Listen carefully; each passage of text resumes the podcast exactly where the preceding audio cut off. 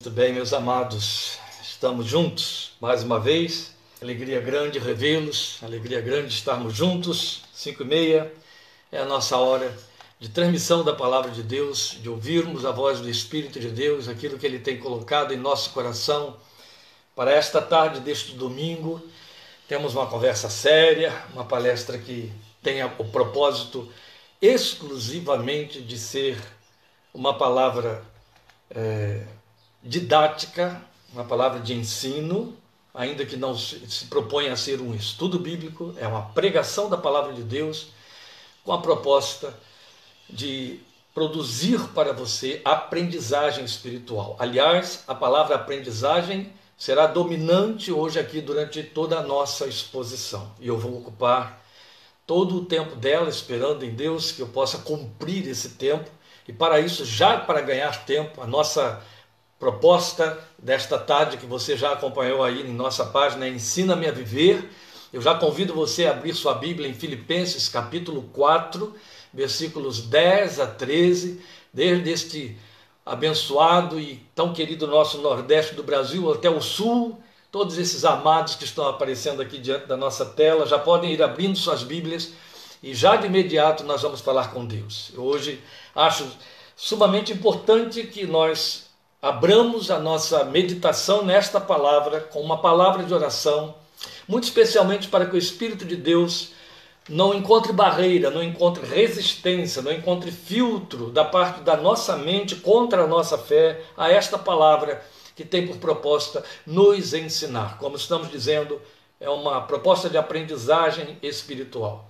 Então vamos orar, vamos falar com Deus. Convido você aí onde está a se inclinar diante do Senhor na sua presença pela fé e vamos falar com ele agora em oração.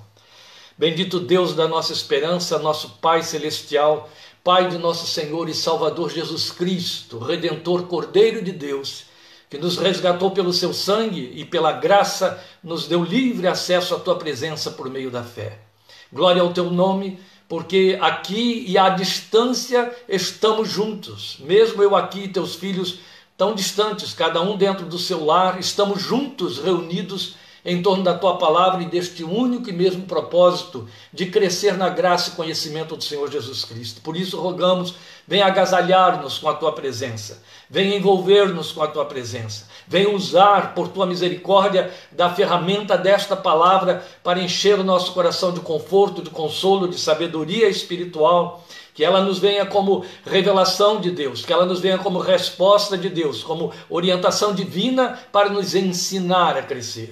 O que te rogamos nesta tarde é o que estamos colocando como tema desta proposta em Filipenses 4, em cima da experiência do apóstolo Paulo, te rogando: ensina-me a viver. Ensina-nos a viver, a viver como cristãos, a viver pela fé, a viver conforme os critérios que a tua palavra estabelece, quando o mesmo apóstolo Paulo disse: andamos por fé e não pelo que vemos. Ó oh Deus, como filhos que querem te obedecer na tua palavra, que querem conhecer a tua palavra para aprender a obediência, nós erramos tantas vezes nessas propostas. Nós te trazemos queixumes, mágoas, lamentos de feriduras por causa de nossos esbarrões e desvãos, ó Deus, das cabeçadas que damos, das, da, dos cruzamentos que fazemos, dos trilhos que escolhemos, nos perdendo em nossas propostas e caminhos e nos afastando tanto do centro da tua vontade que depois, atrapalhados, te trazemos nossas lágrimas, querendo entender o que se passou.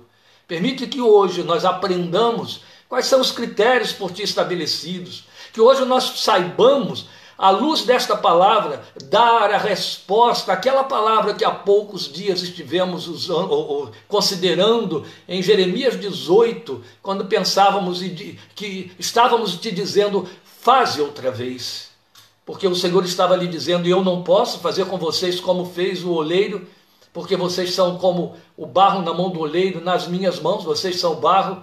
Senhor, então ensina-nos a deixar que tu faças para que nós saibamos viver de forma digna e aprovada por Ti, de forma que a nossa vida seja farol, como disse Jesus, luz que resplandece no meio daqueles que, como o Senhor Jesus mesmo declarou, nem sabem em que tropeçam, porque caminham em trevas, mas queremos andar na luz do Teu rosto.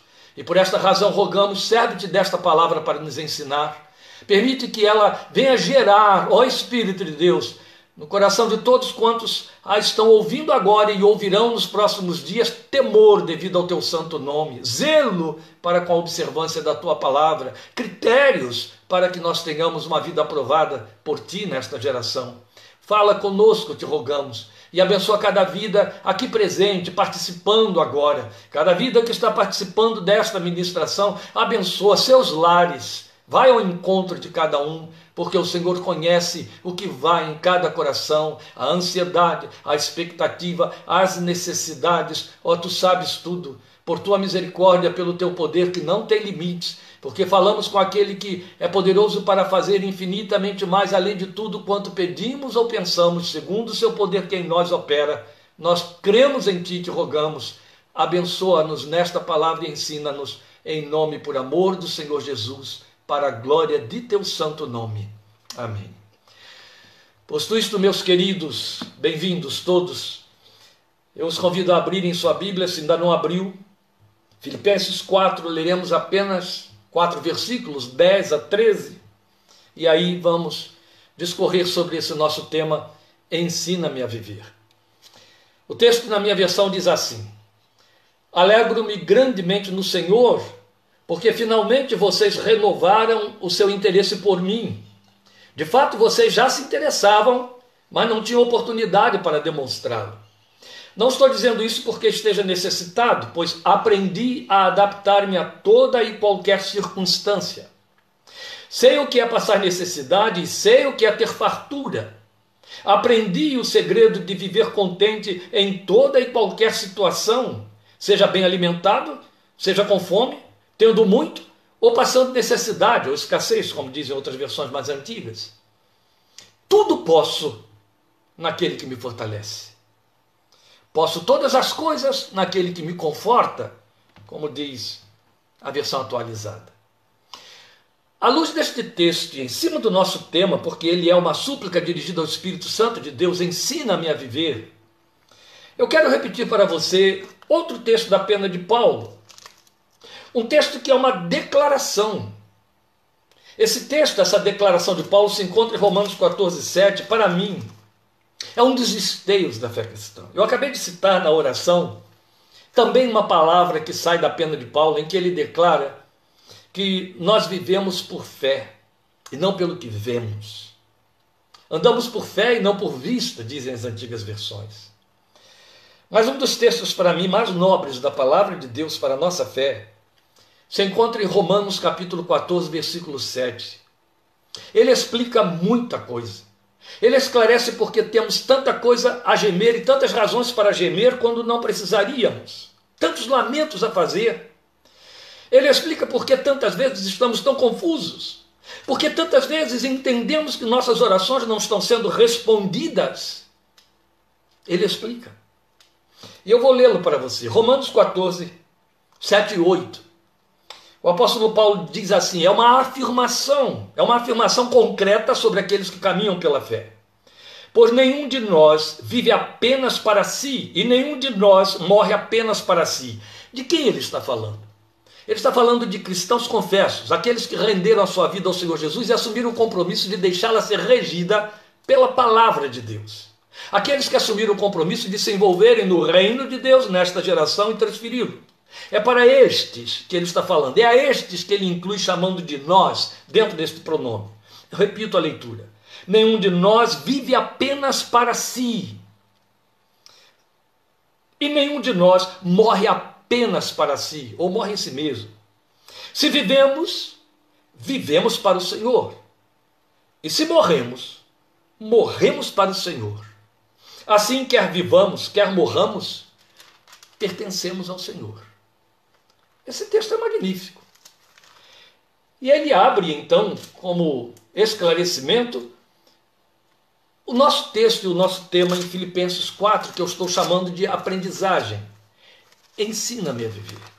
Se eu não estivesse indo para Filipenses, que é um texto didático, como eu disse, nossa proposta hoje é didática.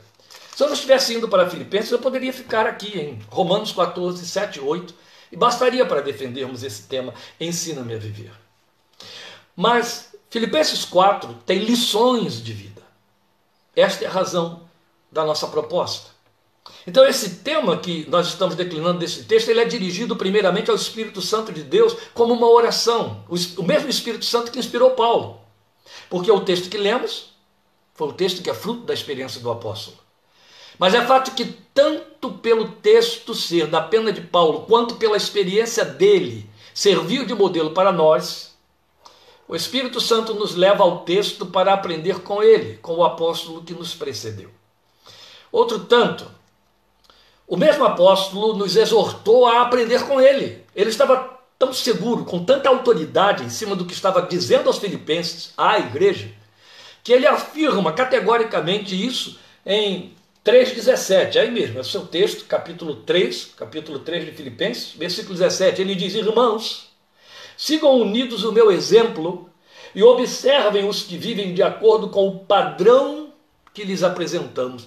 De, ó, sigam o meu exemplo e observem também aqueles que vivem de acordo com esse modelo com esse exemplo, com esse padrão que lhes apresentamos. Depois ele vai dizer a mesma coisa no versículo que precede o texto que lemos, 4, 9, dizendo com outras palavras, mas é a mesma coisa. Ele diz assim: ponham em prática tudo que vocês aprenderam, receberam, ouviram e viram em mim, e o Deus da paz estará com vocês.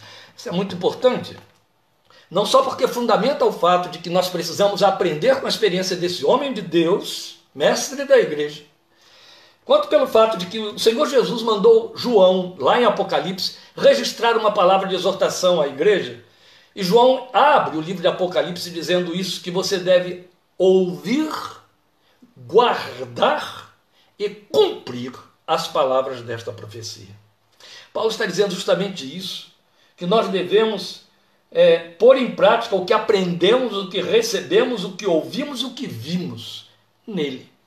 Então ele se ocupa em mostrar estas coisas aqui no texto de Filipenses. Então aqui está uma vida que tem muito a nos ensinar a pôr em prática, quanto a aprender a viver essa vida que é vida pela fé e não pelo que vemos, para que a gente entenda o caminho por onde fomos chamados a seguir e a nossa vida se torne digna aos olhos de Deus, aprovada aos olhos de Deus. Deus possa de fato a abençoar, porque tem por que abençoar a caminhada que estamos fazendo, individualmente, como família, chefes de nossa família, mentores de nosso lar e por aí afora. A boa notícia é que, é, é, comprovando o convite que ele nos faz para que aprendamos, ele nos ensina o seu segredo aprendido. Começa pelo fato de que no texto assinalado ele faz duas declarações que são o ápice de nossa busca de fé. Primeiro ele diz, versículo 12, estou falando do capítulo 4, claro, aprendi o segredo de viver contente em toda e qualquer situação. Isso não é coisa pequena.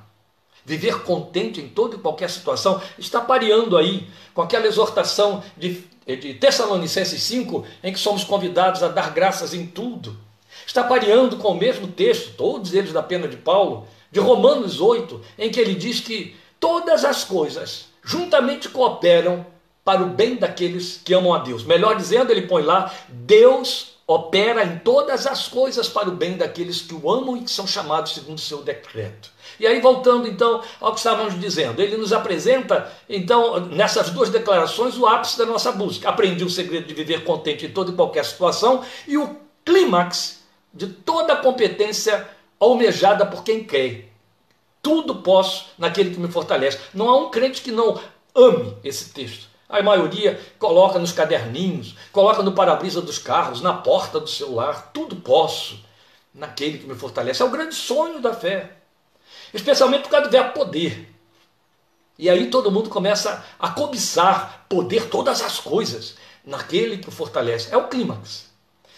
Então, como eu disse, a boa notícia é que ele está comprovando que no seu convite para nós aprendermos, ele está disposto a nos ensinar o seu segredo, porque ele, ele diz isso aí, aprendi o segredo de viver contente em toda e qualquer situação. Então ele nos expõe um segredo. São dois alvos supremos, vamos guardá-los. Contentamento em tudo e tudo posso nele. Esses são os dois alvos. Eu penso que O apóstolo Paulo chegou ao clímax que nós vemos no versículo 13. Eu vou repetir muitas vezes o versículo 13 para não repetir o texto, a citação do texto. Tudo posso naquele que me fortalece. Então você fica aí sempre com a memória disso. Versículo 13 significa isso. Então ele, ele chegou a esse clímax, eu penso, porque ele passou por um aprendizado. Por isso que estamos falando em ensina-me. Ensina-me a viver. Passou por um aprendizado. A aprendizagem é marcada pelo verbo aprender. E, coincidentemente, estou pondo entre aspas, claro, tomei aí também o, o som, é, estamos insistindo em dizer que a aprendizagem, então, ela é mediada por esse verbo saber. O verbo saber está entre os dois verbos de que Paulo se serve aí, que é aprender. Então, vamos lembrar aqui: o, o, o alvo é contentamento e como resultado do exercício da adaptação, que também, por sua vez, se constituiu num aprendizado. Então lembre disso que estamos dizendo, só retomando um pouquinho, o alvo não é chegar ao tudo posso naquele que me fortalece, pois então ele nos ensina porque ele diz que ele tinha um segredo e que nos ensinaria este segredo. Então vamos ao segredo de que ele nos fala. Como pode alguém aprender a se adaptar a qualquer circunstância. Você percebe que a primeira coisa que ele fala aí é exercício de adaptação, é assim que está na minha versão, e se você não a tem, as outras não vão apresentar adaptar-se a toda e qualquer circunstância, é uma perda que lamento você sofre, porque essa tradução está fazendo a interpretação mais exata do que ele quer comunicar para nós. E aí eu venho com essa pergunta: como isso? Como alguém pode aprender a se adaptar a qualquer circunstância? Seria isso um masoquismo? Porque afinal de contas, a vida não é feita só de circunstâncias agradáveis, prazerosas, gratificantes.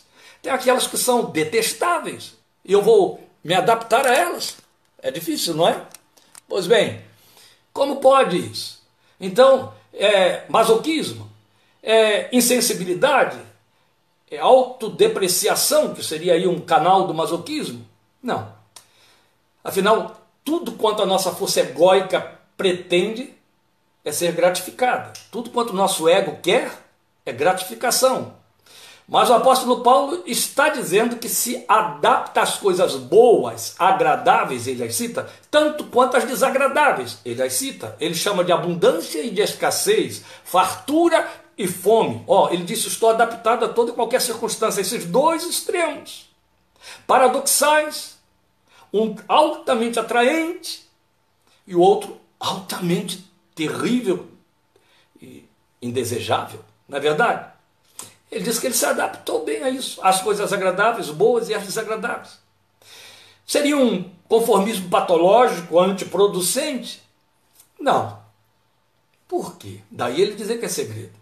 Porque ele não está falando de circunstâncias por ele buscadas ou provocadas. Esta é a diferença. Entende? Não se trata de circunstâncias consequenciais às nossas más escolhas. Então ele, quando fala de se adaptar bem a toda e qualquer circunstância, não está falando daquelas que ele buscou e não deram certo, ele teve que se adaptar, não. Na verdade, ele está falando daquelas que invadem, ele está falando daquelas que acometem, via de regra se tornam a causa do desespero, de derrocadas, de desânimos, entende? Nós lutamos com todas as forças contra elas, até nos esgotarmos, até adoecermos. Lamentamos, murmuramos. O apóstolo disse que aprendeu a recebê-las, a vivenciá-las. Porque este é o ponto. Adaptar-se tem o sentido de saber fazer uso adequado da situação.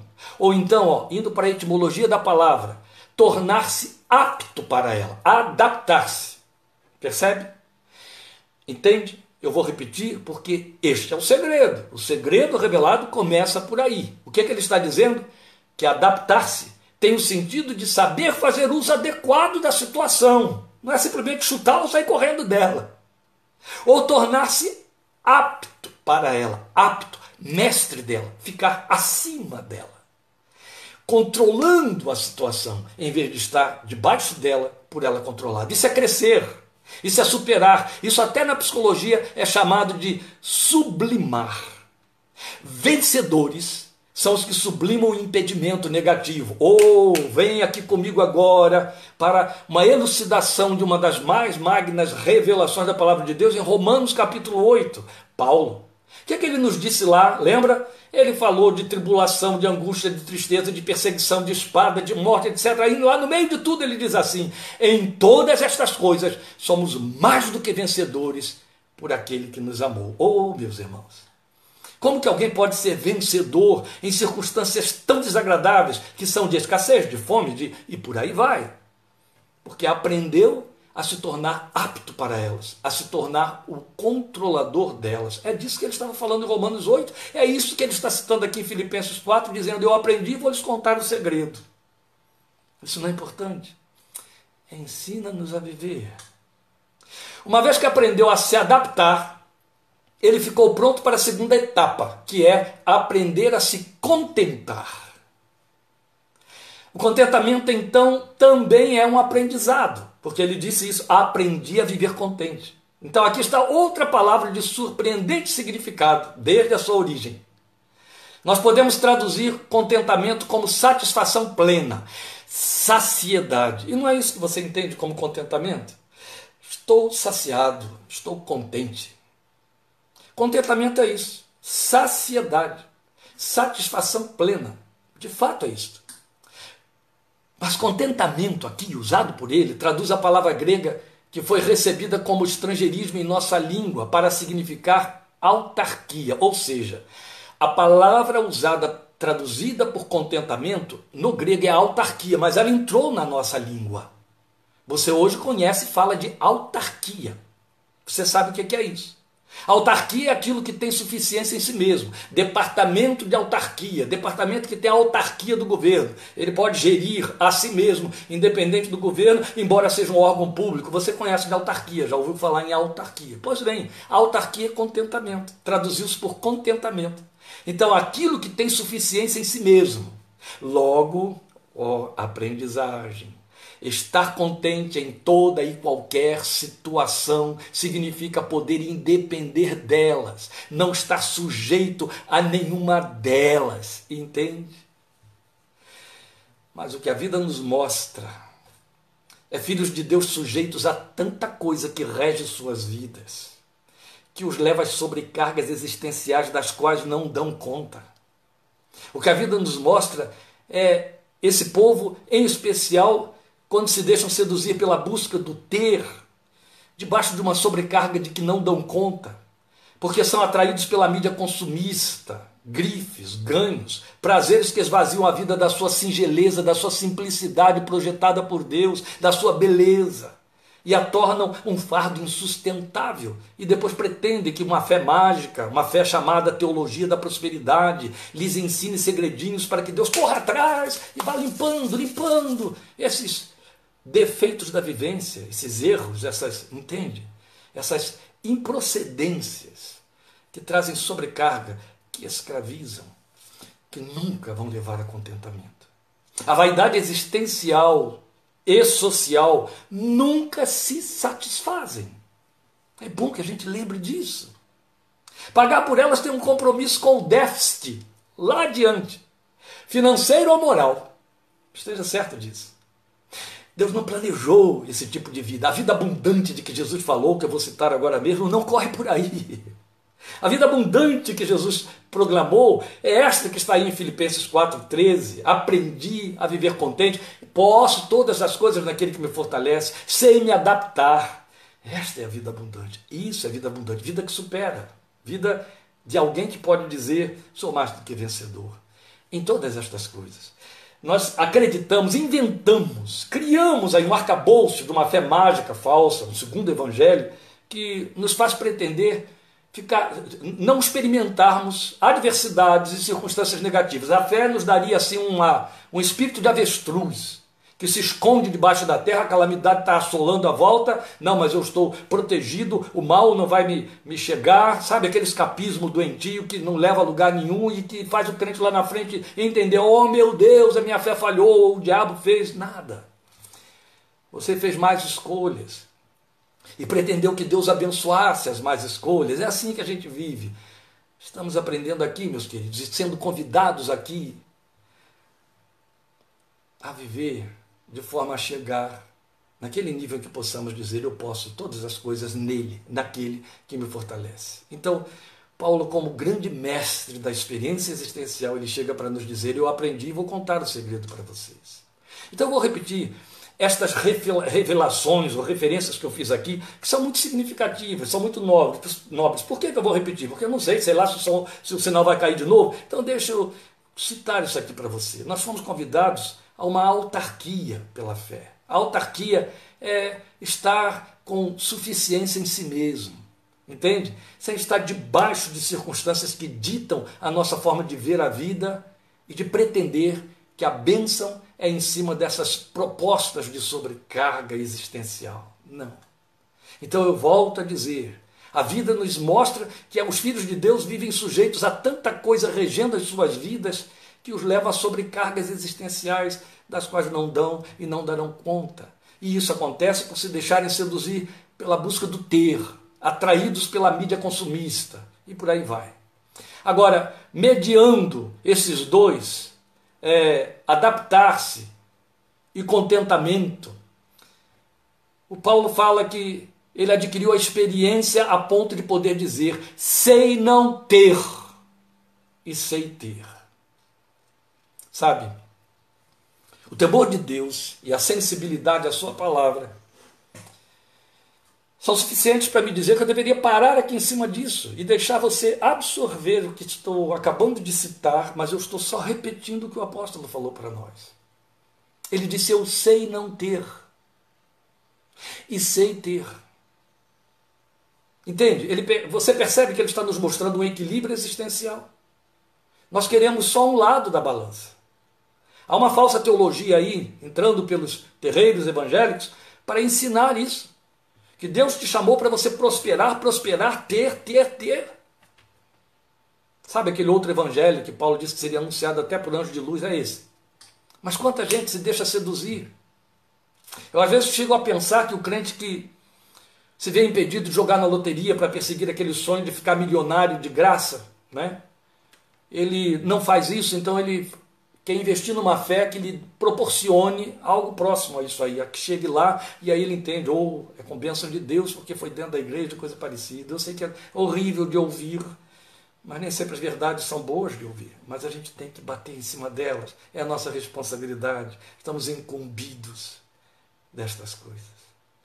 Então o apóstolo aprendeu a experiência de tal ordem que pôde dizer: sei não ter. Eu não estou perguntando a você se você está calejado quanto a não ter. Eu estou perguntando se, por até estar calejado por não ter, você aprendeu a não ter. Ele diz: sei não ter. E sei ter. Vamos entender isso aqui. Você sabia que o descontentamento resulta de não sabermos ter? Não é porque não temos.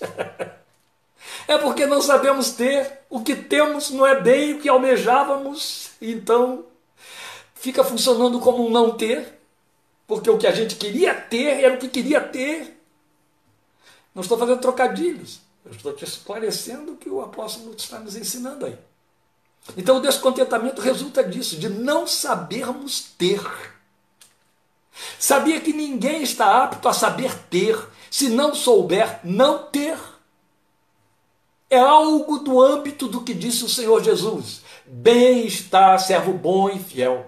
Foste fiel no pouco, sobre o muito te colocarei. A gente quer ser colocado sobre o muito.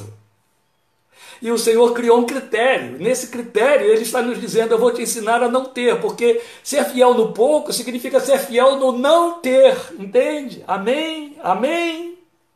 Quando você é fiel no não ter, Deus tem um compromisso na fidelidade dele de colocar você sobre o ter, e muito.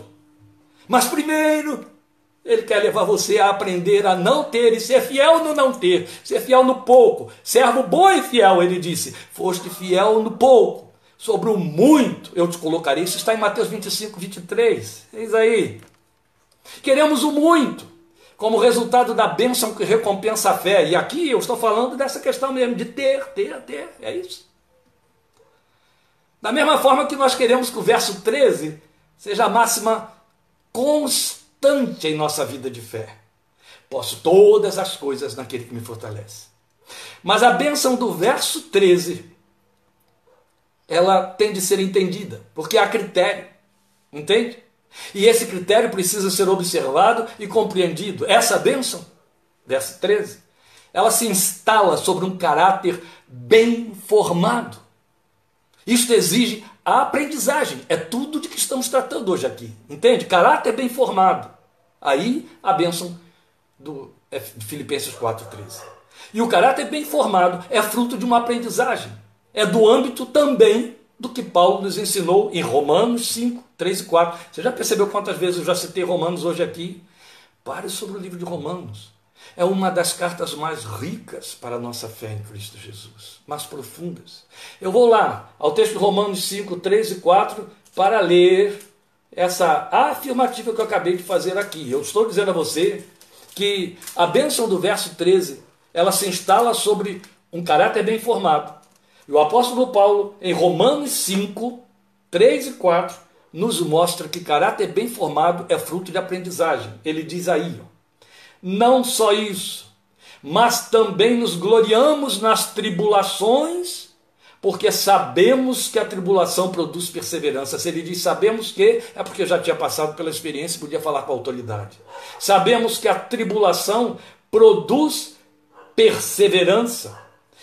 A perseverança, um caráter aprovado. Está aí. Está vendo como é a aprendizagem? Está vendo? E o caráter aprovado, esperança.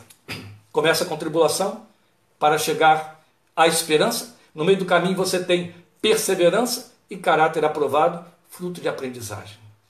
Nós temos medo dessas verdades, meus amados. A verdade é que temos medo delas. Mas sem elas, as bênçãos redundam em maldições.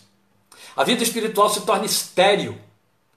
Eu diria que não passa de um materialismo espiritualizado. Tudo junto assim como um único conjunto, uma única composição. Materialismo espiritualizado. Entende?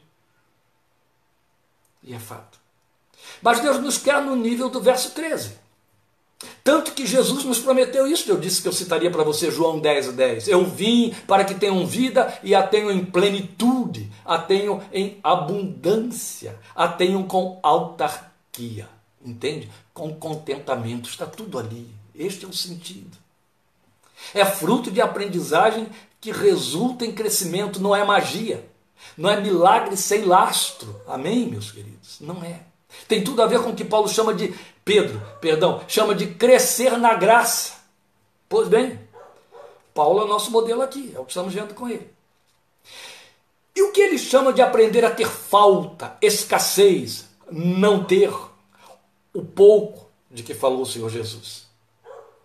Vou lhe explicar ele definiu como perder. Onde que está? No capítulo 3. Sabe por quê? Porque o nosso texto, esse texto que eu li aí, 4, de 10 a 13, na verdade ele não começa aqui no capítulo 4, ele não começa no versículo 9, nem no 10.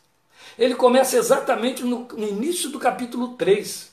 Mas eu vou ler apenas os versículos 4 a 7, onde Paulo nos ensina que aprender a ter falta significou aprender a perder, ou seja, optou, ele optou por perder para que pudesse aprender. E aí, para perder ou por perder, ficou em falta. O que, que ele diz aí para nós? Veja, eu estou citando para você, capítulo 3, versículos 4 a 7. Ele disse: Embora eu mesmo tivesse razões para ter tal confiança, se alguém pensa que tem razões para confiar na carne, eu ainda mais circuncidado no oitavo dia de vida, pertencente ao povo de Israel, à tribo de Benjamim, verdadeiro hebreu, quanto à lei fariseu, quanto ao zelo perseguidor da igreja, quanto à justiça que há na lei, irrepreensível.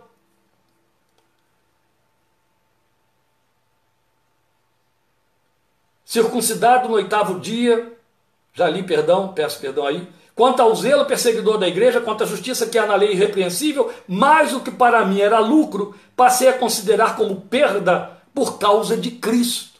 Eu vou acrescentar os versos 8 e 9. Mais do que isso, considero tudo como perda, comparado com a suprema grandeza do conhecimento de Cristo Jesus, meu Senhor, por quem perdi todas as coisas, eu as considero como esterco para poder ganhar Cristo e ser encontrado nele não tendo a minha própria justiça que procede da lei, mas a que vem mediante a fé em Cristo, a justiça que procede de Deus e se baseia na fé. Tá bom, pastor, mas isso em termos práticos, o que tem a ver com o meu dia a dia, o que tem a ver com a minha vida, sabe? O que Paulo vem argumentando aí no capítulo 3, que ele chamou de perda, que ele considerou como perda, é que ele tinha muita posição, ele tinha muito ganho, ele tinha muito respeito por crédito adquirido no meio da sua sociedade, no meio de seus pares, no meio das autoridades de Israel. Ele era considerado um dos mestres, a ele confiavam, primeiro que o reconheciam como um dos grandes filósofos entre os hebreus aluno de Gamaliel, um dos maiores exponenciais da sua época. E sim, Paulo trabalhava com os filósofos gregos assim, ó, no estalar de dedos, falava vários idiomas. Era um homem respeitado pelo que levava, pelo que adquiriu na vida. Ele fez investimentos, ele cresceu aprendendo estas coisas, não só, ele era de nobre nascimento segundo o judaísmo, hebreu de hebreus, fariseu, porque pertencia à seita mais zelosa da lei de Moisés. Tão zelosa que ele se tornou perseguidor da igreja, coisa de que ele foi se lamentar até o resto de seus dias. Meus queridos, o que Paulo está dizendo é: quando eu descobri o Cristo, quando eu descobri o Evangelho, eu descobri que tudo aquilo que eu tinha me atrapalhava a crescer nele, me atrapalhava a conhecê-lo, me atrapalhava a conhecer o, o poder da sua ressurreição, a, a, a me conformar com o seu sofrimento, me atrapalhava a que a justiça dele resplandecesse e se fizesse ver em mim eu estava vivendo segundo a minha própria justiça, a justiça que eu adquiri, meus méritos, meus méritos, meu nome, minha posição social. Ele disse: não dá, são incompatíveis. Sabe, algo daquilo que ele tinha dito há muito tempo a Timóteo. Aquele que ninguém que milita se embaraça com negócios desta vida. Paulo estava cercado de coisas que o impediam de crescer em Cristo e de conhecê-lo. Então o que, que ele fez? Resolveu perder todas aquelas coisas e as considerou como perda por causa de Cristo. Perdeu lugar, perdeu posição, perdeu, perdeu, e de tal ordem que ele teve de aprender a não ter. E aprendeu, glória ao Senhor. O que isso equivale em sua vida? O que seria a sua justiça por direito de que você teria de abrir mão para poder crescer no Filho de Jesus? No Filho de Deus, Cristo Jesus. Hum? Qual seria? Em que você tropeça? Qual é o laço? O que, que te amarra? O que, que te impede? Quais são as suas ambições parentais, familiares, para seus filhos? Na sua sociedade, no ambiente que você está, que te faz tropeçar? Porque se você quer crescer em Jesus, você vai na contramão dos aplausos que esse povo te dá, nos clubes aos quais você se associa e tantas outras coisas desse livre acesso que seus parentes têm, que você tem no meio dos seus parentes, porque medeia com eles na sua forma de viver, de julgar a política, a vida, a filosofia, entende? E aí não cresce em Jesus. Não vai chegar nunca ao muito, porque não consegue ser fiel no pouco. Para ser fiel no pouco, tem que abrir mão do seu muito, da sua própria justiça. Eu já estou acostumado, quando o Espírito de Deus me leva para essas palavras de contundência, a ouvir pessoas dizerem: duro é este discurso. Jesus ouviu isso. Preste atenção, eu quero despertar a sua, sua curiosidade. Você vai ver como que cai o nível de compartilhamentos e de outras coisas mais, quando a palavra não gratifica, mas nos compromete, nos confronta com a verdade, meus queridos, com valores inegociáveis. E como foi para Paulo aprender a ter em abundância? Ele aprendeu a ter escassez perdendo.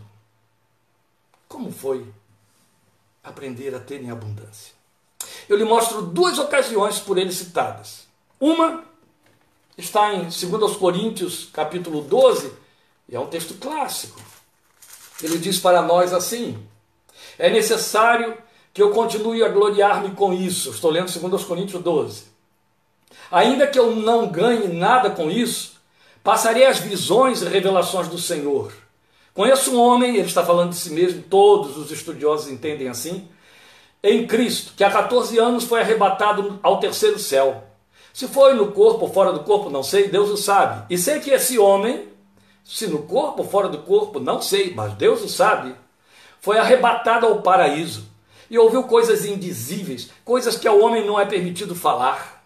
Nesse homem me gloriarei mas não em mim mesmo, a não ser em minhas fraquezas. Mesmo que eu preferisse gloriar-me, não seria insensato, porque estaria falando a verdade. Evito fazer isso para que ninguém pense a meu respeito mais do que em mim vê ou de mim ouve. Ele está falando de si. Para impedir que eu me exaltasse por causa da grandeza dessas revelações, viu aí como se trata dele? De que revelações? Esse tipo de arrebatamento que o levou até ao paraíso, para ouvir coisas que ao homem não é lícito dizer. Então ele diz para nós, no verso 7 de 2 Coríntios 12: Para impedir que eu me exaltasse por causa da grandeza dessas revelações, foi-me dado um espinho na carne, um mensageiro de Satanás para me atormentar. Eu estou lendo aqui para você como ele aprendeu a ter abundância. Quer dizer, ele teve abundância de glória, abundância de revelação e não deixou que elas se constituíssem em laço.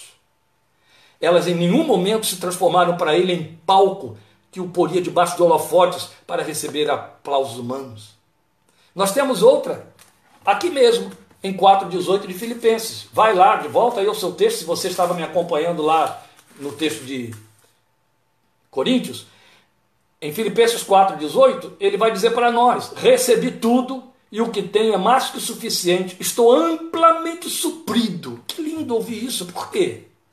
Quando esse homem diz o que tenho é mais que suficiente, estou amplamente suprido, ele está falando de ofertas, está falando de dinheiro, está falando de bens. Você sabia que o ser humano não sacia nunca quando a quantidade se refere a dinheiro? Quanto mais tem, mais quer. Faz parte da realidade do homem neste mundo. Especialmente porque, quanto ao dinheiro, há uma expressão inerentemente amaldiçoadora a ele atrelada: poder aquisitivo. É o que faz a diferença social entre um e outro. Quem mais vale é quem mais tem. Tem mais, quem mais pode adquirir. Esse é o princípio maligno deste mundo tenebroso. É muito atraente, mas escraviza e, por fim, mata. Torna o ser humano em servo de mamon, riquezas, como disse Jesus, é fato. E então ganha o mundo inteiro, mas perde a própria alma. As pessoas entendem logo que Jesus, quando disse isso, que adianta o homem ganhar o mundo inteiro e perder a sua alma, está falando de inferno. Perder a alma, por fim, redunda em se perder de Deus e para Deus. Claro, e o nome disso é inferno. Mas, primeiramente, ele disse: a pessoa perde-se para si mesma, perde a sua alma, perde sua anima, entende? Perde a si mesmo, perde a alma. Depois perde-se para os seus, que passa a ver essa pessoa como cifras. E essa alma perdida, outro tanto só consegue medir a vida por meio de cifras. E esse é um inferno que começa em vida. Mas nosso alvo é o verso 13. Paulo disse: Eu recebi muito e estou suprido. Eu recebi muito e é suficiente para mim. Olha como ele aprendeu a ter em abundância. Está entendendo? Basta. Enquanto que o ser humano em geral, quanto mais tem, mais acha que pode ter. Não aprendem a ter em abundância. Isso vale para nós crentes cristãos, evangélicos ou não. Triste, não é? Mas é verdade. Entanto, o que ele nos ensina é que o tudo posso, ou posso todas as coisas, não consiste em ter coisas. Paradoxalmente, é um paradoxo. Entende? O tudo posso, ou posso todas as coisas, não significa ter coisas. Vamos a esse entendimento para poder terminar. Vocês me dão um desconto da paralisação longa que nós tivemos, tá bom? Eu creio que amanhã já no YouTube haverá pela edição que vai ser feita aí pelo nosso querido pastor Fábio, uma, uma aglutinação, não vai haver esse intervalo. O que ele diz lá é tudo posso nele. É assim que está em todas as versões e é fato. Tudo posso nele. Não é por ele ou com ele. É nele. Percebe? Preste atenção nessa preposição, porque as preposições na revelação escrita da palavra de Deus fazem toda a diferença no significado da mensagem comunicada. Posso todas as coisas nele. Ele não disse posso todas as coisas por ele, por causa dele ou com ele. É nele, é na pessoa dele. Isso faz toda a diferença. O que isso significa? Minimamente, porque então com isso quero dizer que não é só o que significa, é que quanto mais vazio de mim, dos meus e do que eu considero ter eu estiver, mais livre para ele estarei. Eu estou só fazendo a redundância do que estive dizendo antes. Quando até citei Paulo falando para Timóteo: ninguém que milita se embaraça com negócios desta vida. Eu vou repetir porque é muito importante que você grave isso. O significado de tudo posso nele. Quanto mais vazio de mim, quanto mais vazio dos meus e do que eu considero ter, eu estiver, mais livre para ele eu estarei. E aí o que eu vou obter? Qual é a palavra? Conforto. Tudo posso naquele que me conforta, que me fortalece. Traduzido aqui na minha versão por fortalecer. Isso é o que você tem aí. Confortar ou fortalecer traduzem uma palavra grega, endinamal.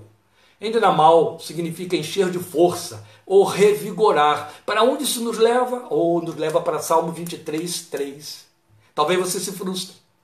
Mas a versão Almeida atualizada, a meu ver, foi quem melhor traduziu os versos quando diz isso. Posso todas as coisas naquele que me fortalece. Porque significa que eu estando nele, o pastor do Salmo 23, 3, que refrigera a minha alma, não é o que você tem lá? Refrigera a minha alma, ou restaura o meu vigor, como está na versão internacional.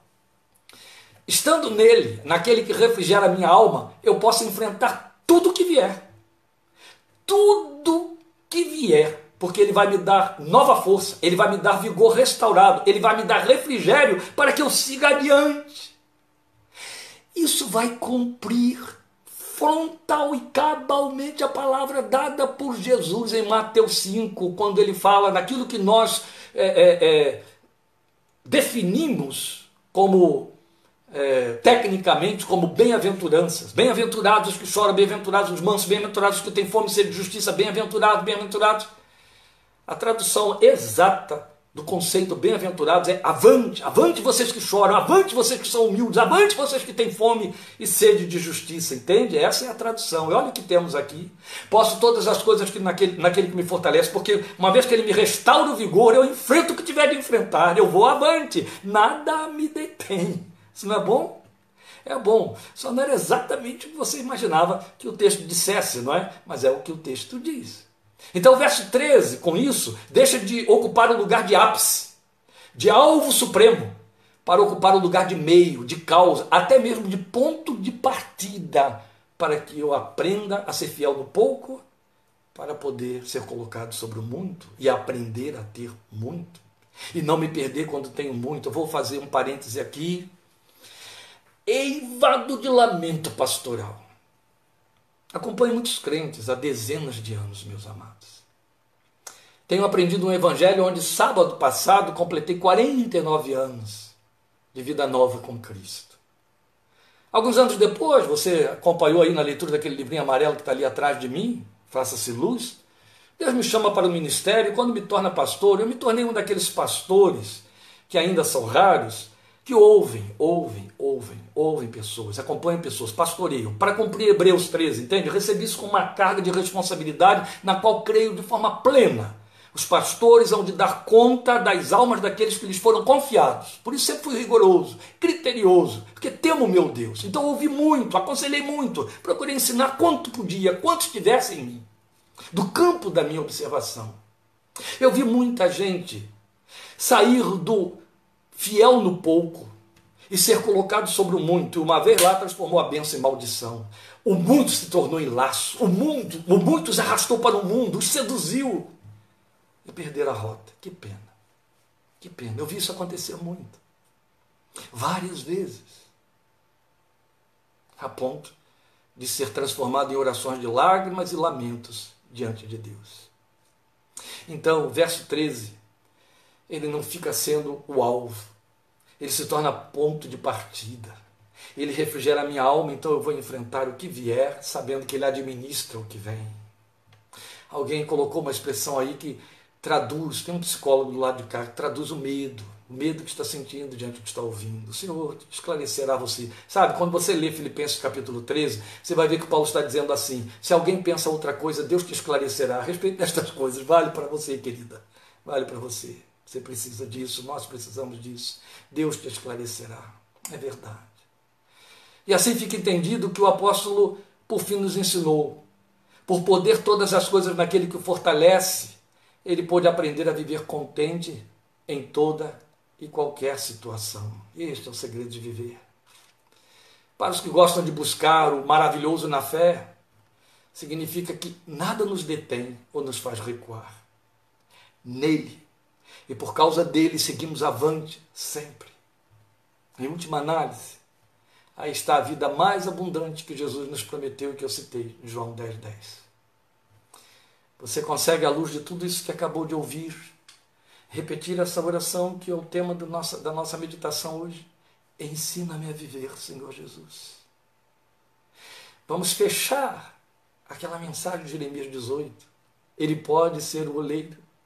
Você deixa que ele conduza a sua vida de forma que quando as coisas não funcionam como deve, você deve questionar antes de mais nada, Senhor, tu estás me ensinando a não ter, a não ter, não ter. Tivesse o tempo de contar uma experiência pessoal, não tem não. Aí não vou contar. Preste atenção, meu amado. Preste atenção, minha amada. Para aprender a ser fiel no pouco, é preciso aprender a perder. Entende? Perder para Ele. Perder por causa dele. Perder aquelas coisas que atrapalham. Não vejo avançar um milímetro na vida. Na estrada onde você é convidado a crescer na graça e no conhecimento do Senhor Jesus, aquele crente que quer correr essa trilha, mas arrastando atrás de si um sem número de pessoas a quem quer agradar, especialmente os seus laços consanguíneos. O Evangelho faz rupturas, maioria das vezes. Para agradar a ele, às vezes você tem que desagradar mamãe, papai, irmão, tio, primo, porque estão do outro lado. Você os ama, ora por eles, mas ainda estão do outro lado. Então não dá para conciliar as duas coisas. Às vezes, filhos, porque você tem de ensinar a ele: não, eu não vou por aí, filho. Isso aí é um ganho fácil, mas vai me tirar da rota. Eu quero crescer nele, sabe? Aquele adágio, pegar o texto da Bíblia e transformar num adágio que continua sendo verdadeiro. O pouco com Deus é muito. A bênção reside na vida simples, entende? Sede simples como as pombas. Longe, longe, para nunca chegar a bênção estará comprometida com a vida de sobrecarga, de cobiça, de ambição e de vaidade. É uma trilha por onde Deus não anda. O Senhor te abençoe com esta palavra e nos ensine a viver de acordo com ela. Amém? Deus te abençoe e te guarde. Que te dê coragem para voltar a ouvir este pastor domingo que vem, onde eu estarei falando sobre pecado Ninguém quer falar sobre pecado, muito menos ouvir sobre pecado, mas o Espírito de Deus está me dizendo para falar com a igreja domingo que vem sobre pecado. Se você tolera passar por esta esse túnel da náusea, venha domingo 5 e meia para a gente conversar. Amém? Quarta-feira estaremos juntos em Minuta da Fé, 7, 8 e meia da noite. Deus te abençoe te guarde. Obrigado por sua paciência aí com o tempo que se perdeu com a queda do sinal. Deus te abençoe em nome de Jesus. Amém.